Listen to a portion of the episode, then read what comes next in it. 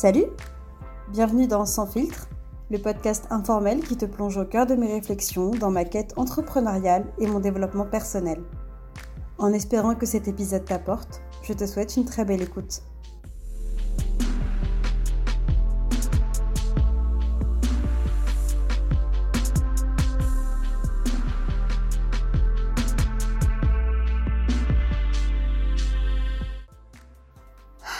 J'en vois ou j'en vois pas Bon, allez, j'en vois.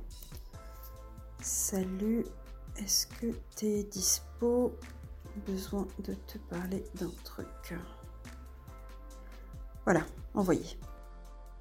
Ouais, bon, au pire, t'es quoi? T'écouteras quand tu pourras.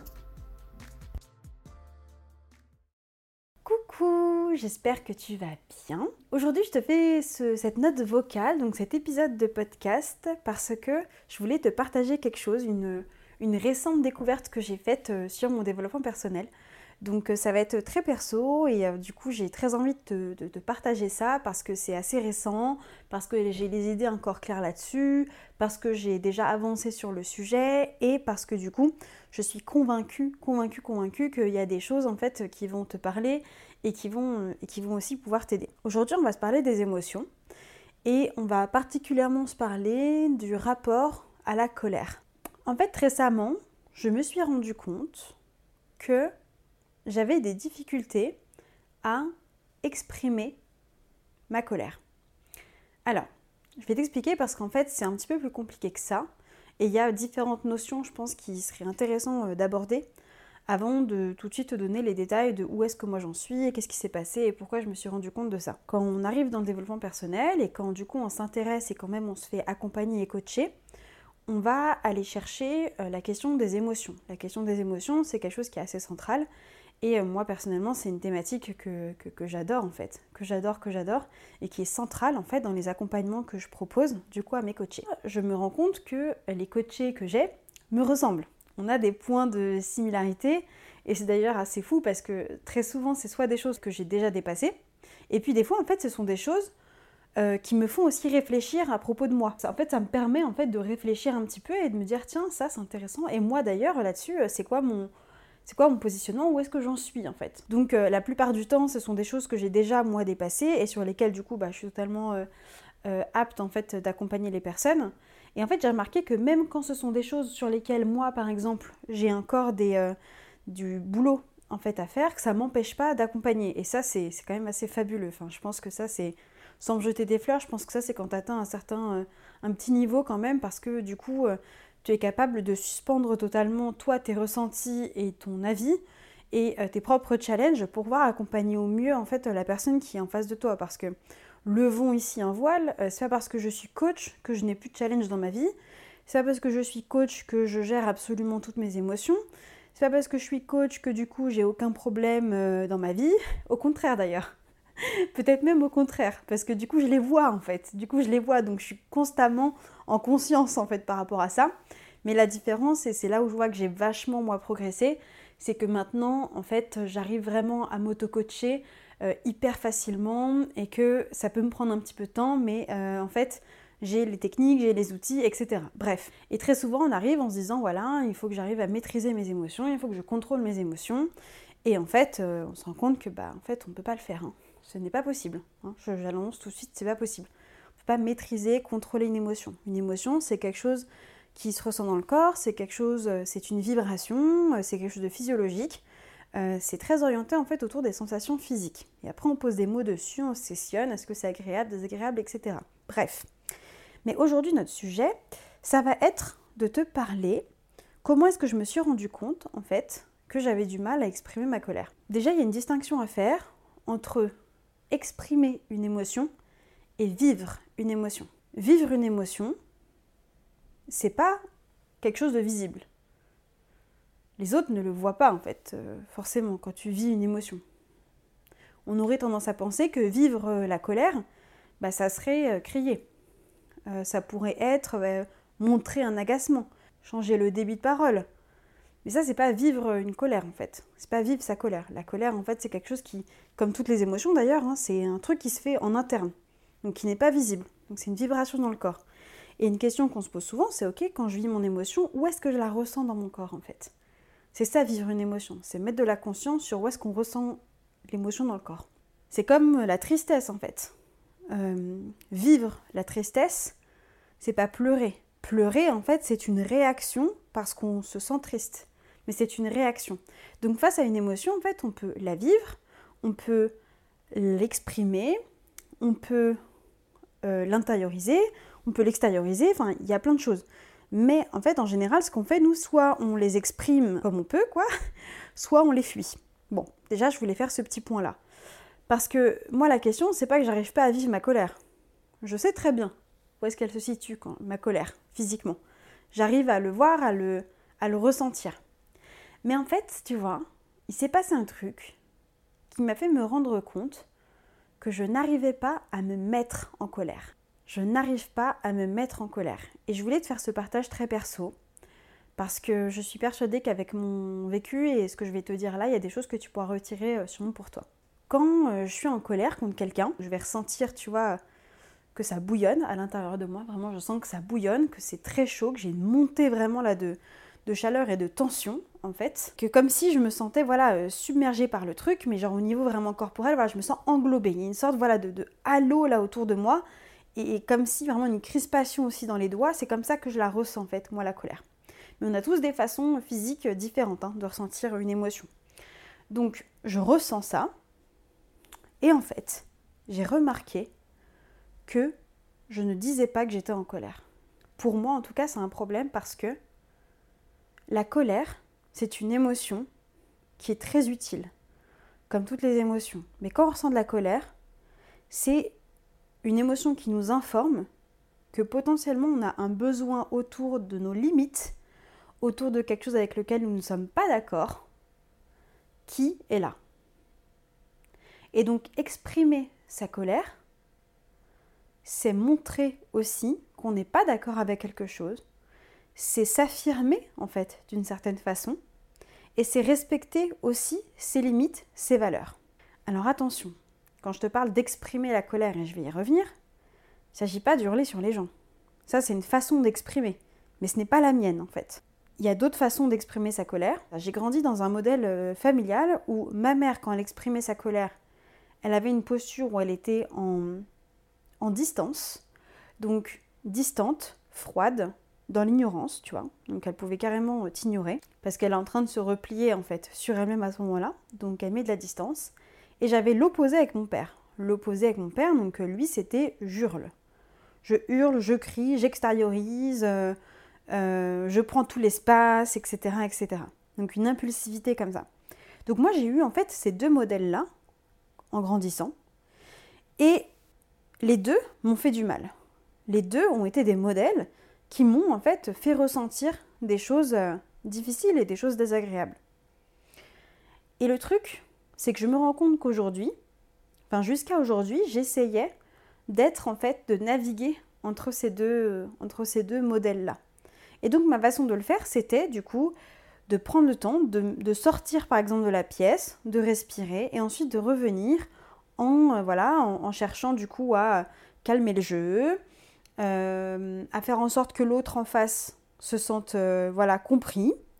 Donc même si par exemple moi je bouillonnais, ben en fait je faisais tout pour que en face l'autre se sente compris, entendu. Sauf que qu'est-ce qui se passe quand je fais ça? Sur le papier, ça a l'air très bien. Hein. Sauf que du coup, je, je n'exprime pas le fait que je suis pas d'accord avec certaines choses.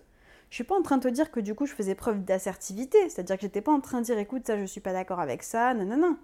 J'étais beaucoup plus dans le comment toi tu te sens, qu'est-ce qui se passe, dans l'écoute comme ça, tu vois. Sauf que dans ce schéma-là, mon problème, c'est que je me suis rendu compte qu'il y a une personne que j'écoutais pas dans cette histoire, c'était moi. Et c'est là où on a un problème en fait, les gars.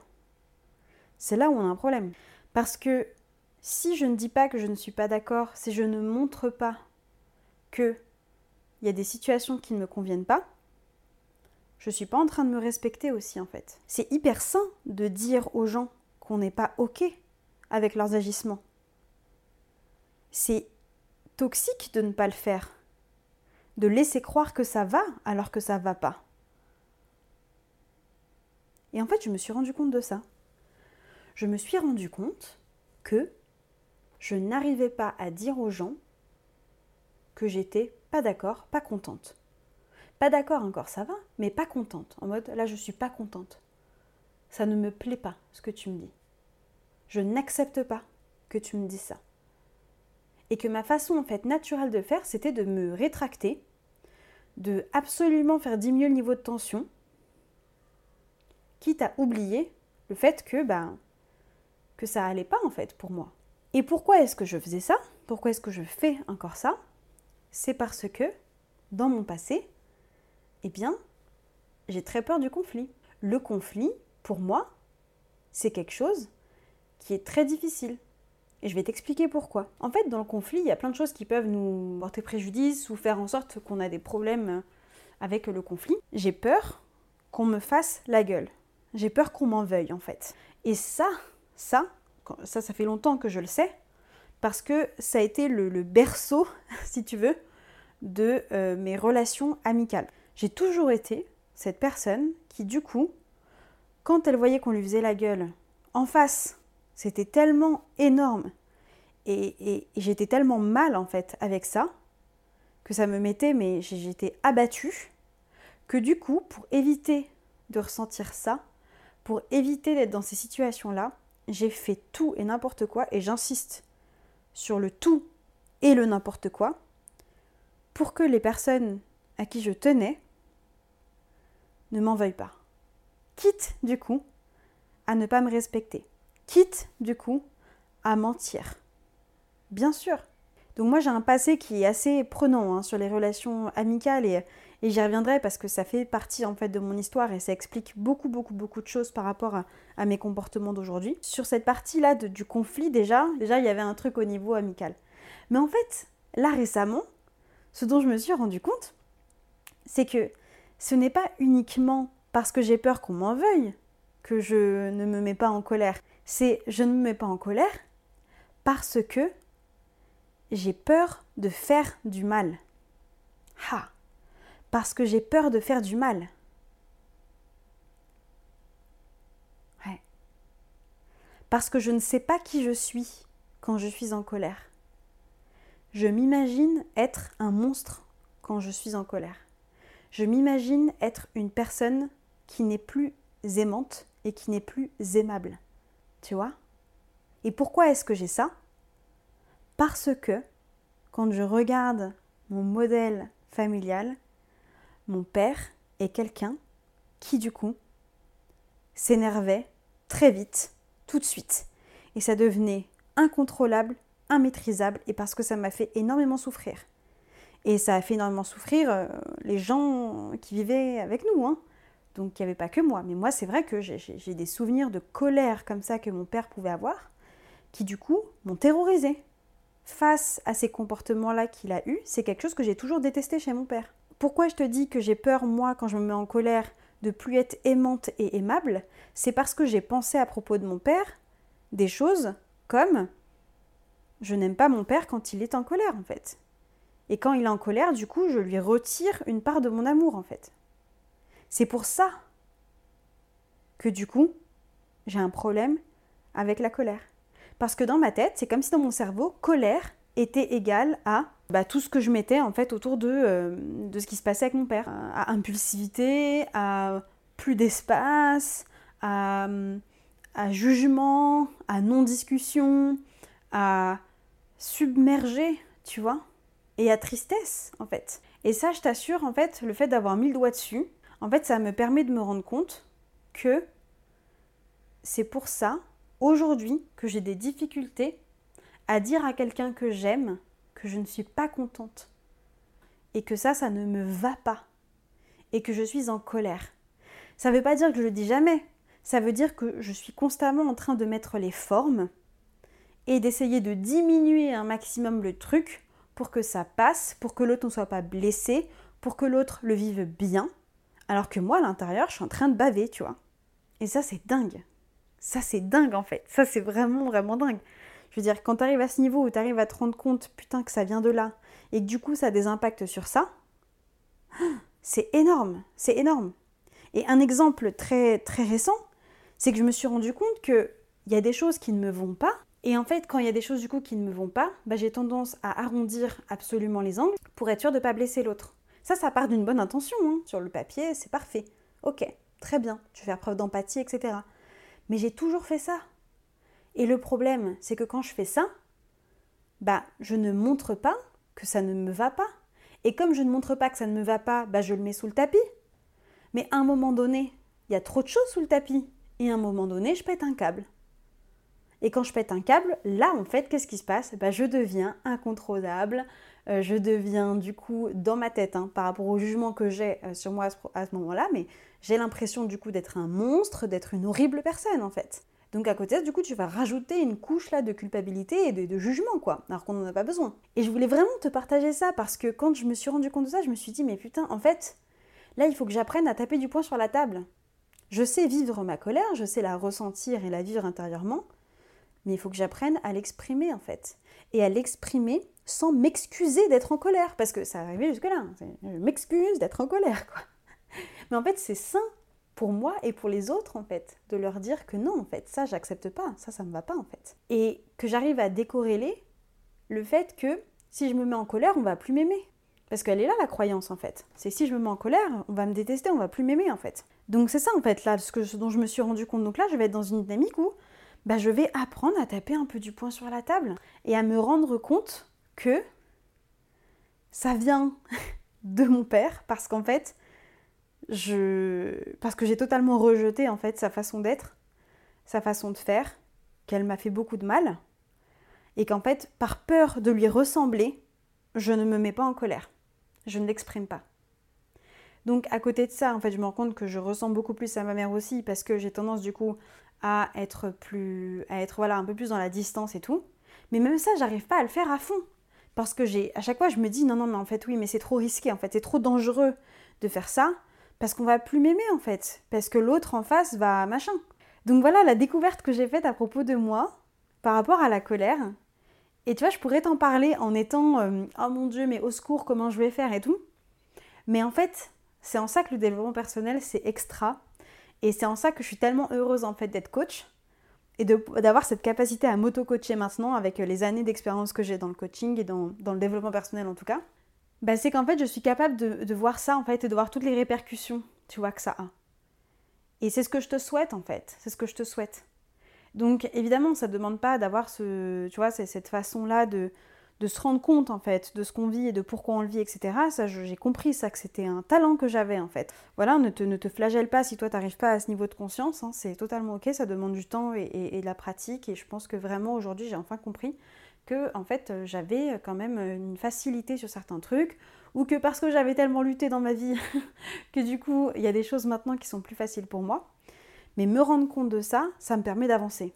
Parce que maintenant que je sais ça, maintenant que c'est conscient pour moi, je sais d'où ça vient, bah, je peux me dire est-ce que je suis OK avec ça encore en fait? Et quelles répercussions ça a? Parce qu'aujourd'hui, je peux te dire une chose, le problème, c'est que quand je me rends compte que ça fait un moment en fait qu'il y a des trucs qui traînent sous mon tapis, j'ai envie de changer de tapis, de changer de pièce carrément, de déménager. c'est ça le problème.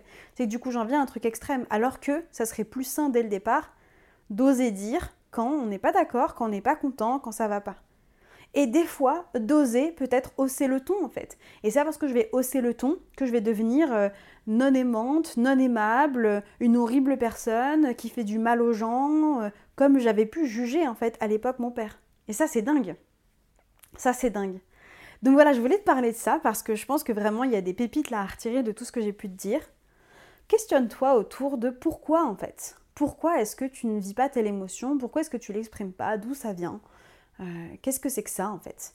Et si c'est quelque chose que tu n'arrives pas à faire seul parce que c'est totalement euh, normal en fait, hein, de, je veux dire, c'est pas comme ça tous les matins qu'on se pose ce genre de questions. Franchement, on peut en parler ensemble et euh, du coup, c'est exactement ce que je fais avec mes coachés. donc n'hésite pas à me dire si ça t'intéresse, mais on peut en fait faire un appel. Du coup, et durant cet appel-là, l'idée c'est que je vais te coacher comme si tu travaillais déjà avec moi. Et du coup, je vais te proposer déjà des pistes en fait. On va aller explorer un petit peu ensemble ce qui se passe et c'est quoi toi les challenges que tu as, que ce soit au niveau de la colère, qu'une autre émotion. Et euh, je t'invite aussi à rester, euh, à rester euh, j'allais dire comme en anglais, stay tuned, tu vois, to be continued, parce que le sujet des émotions, c'est un sujet qui va vraiment revenir dans mes contenus à fond sur ce début d'année 2022 et parce que je vais sûrement te proposer euh, des, challenges et des trucs euh, qui seront accessibles pour du coup te faire avancer sur cette thématique-là que euh, l'acceptation et la compréhension déjà de nos émotions. Donc voilà. Écoute, je vais te laisser là pour cet épisode. J'espère que ça t'aura plu. N'hésite pas à venir me faire ton retour, que ce soit par mail, que ce soit en DM sur Insta. Et puis je te souhaite de passer une super bonne journée et je te dis à tout bientôt. Ciao ciao